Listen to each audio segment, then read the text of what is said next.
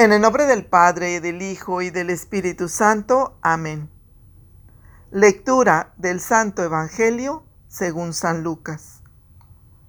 En aquel tiempo decía Jesús a la gente, Cuando ustedes ven una nube que se levanta por el poniente, inmediatamente dicen, va a llover, y así sucede. Y cuando sopla el viento sur, dicen, hará calor, y así sucede. Gente superficial si ustedes saben interpretar el aspecto de la tierra y del cielo, ¿cómo es que no comprenden el tiempo presente? ¿Cómo no son capaces de juzgar por ustedes mismos lo que es justo? Mientras vas donde las autoridades con tu adversario, aprovecha la caminata para reconciliarte con él.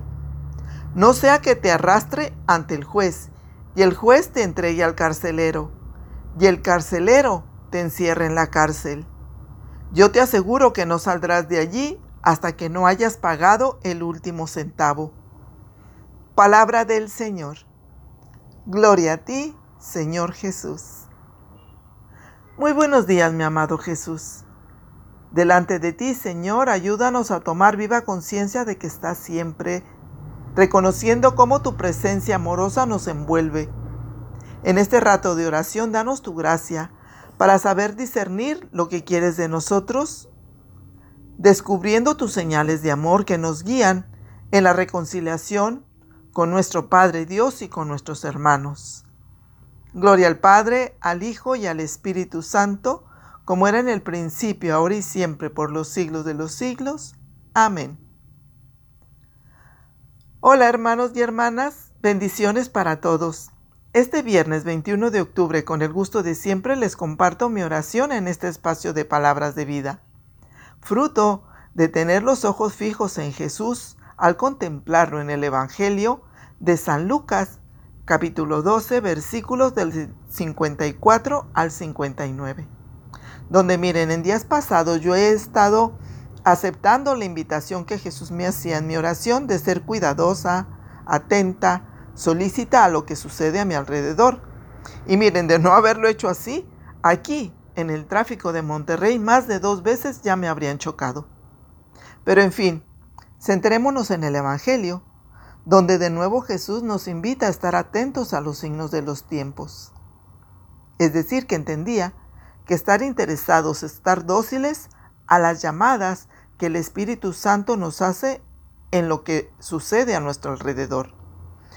En el tiempo de Jesús, Él les echaba en cara a la gente que no sabían interpretar los acontecimientos que estaban sucediendo cuando Él pasaba por la ciudad o por el pueblo, como lo hacían con la misma facilidad que interpretaban cuando iba a llover o cuando iba a hacer calor. Ellos sabían pronosticar las variaciones del clima, pero las señales de los tiempos que estaban viviendo, esas señales de que Dios los estaba visitando, de que Dios estaba en su pueblo, estaban frente a sus ojos y no las veían. La multiplicación de los panes, que los ciegos veían, que los cojos caminaban.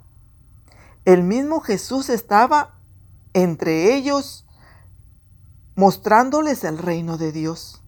Por eso Jesús, que era la manifestación viva del amor y el poder de Dios, les insistía a sus oyentes a reconocer esas señales, a ver lo que era justo. Los invitaba a actuar, a tomar una decisión, a enderezar el camino, mientras aún tenían tiempo.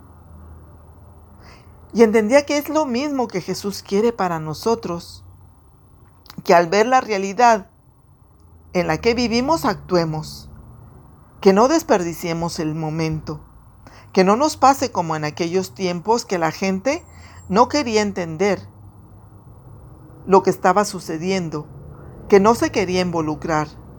Pero ¿qué hay de ti? ¿Qué hay de mí? También nos hacemos los despistados porque no nos interesa ver lo que está sucediendo. ¿Qué pasa con el tiempo presente al que se refiere Jesús? Hoy somos muy acertados para las cosas del mundo. Tenemos indicadores económicos, indicadores sociológicos meteorológicos, donde ya no hay necesidad de mirar al cielo. Miramos una computadora y ahí obtenemos respuestas y conclusiones. Pero miren, de alguna manera, Jesús que nos conoce, sabe que eso no es suficiente para ser feliz, que no es suficiente para saber vivir. Y entendía de su parte, ¿no te falta también interpretar mi presencia en el mundo ahí donde estás, en lo que vives? En este tiempo presente muchas veces no sabes distinguir que yo estoy delante de ti para tomar buenas decisiones. Y caigo en cuenta con tristeza cuánto esfuerzo pongo en las cosas materiales de lo que hago todos los días. Que como Marta, la hermana de Lázaro y María, me afano en lo que no es importante.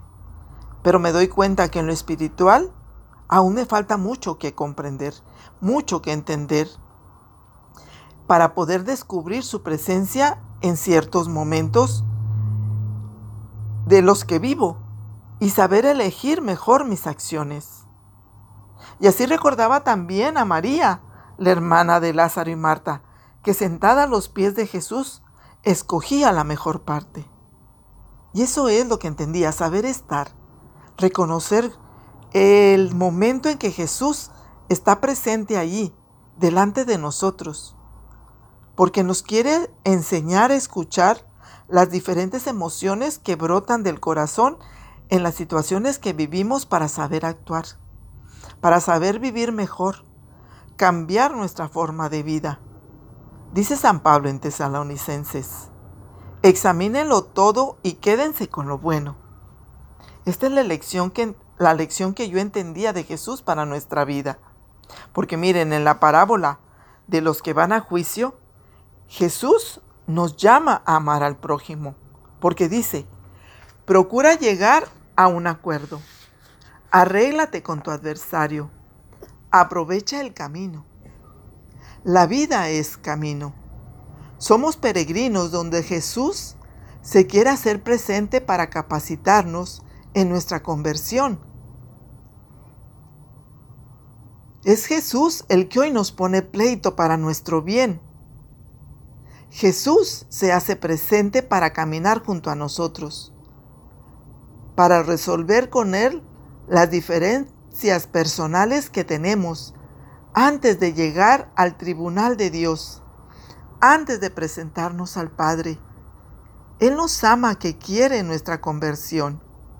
Y así entendía, quiero que busques, que te detengas antes de actuar, que veas por dónde te quiero llevar ayudándote a discernir qué es lo correcto, lo que le agrada al Padre, no solo para ti, sino para los que te acompañan, porque te quiero y no quiero perderlos para siempre.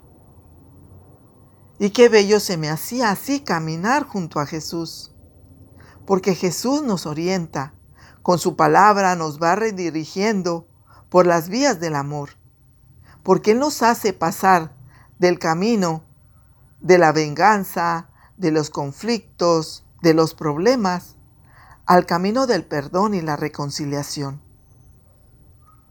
Es Él el que nos quiere que lleguemos a un acuerdo antes de seguir adelante, porque tenemos la seguridad que caminando con Jesús sabremos descubrir las señales que nos lleven a la meta final que es la vida en el cielo junto al Padre para siempre. Hoy pidamos la intercesión también de nuestra Madre María, que supo reconocer en cada situación, en cada palabra, y sabía guardar en su corazón todo lo que le acontecía para poder llegar a estar frente a su Hijo y frente al Padre, ahí en el cielo.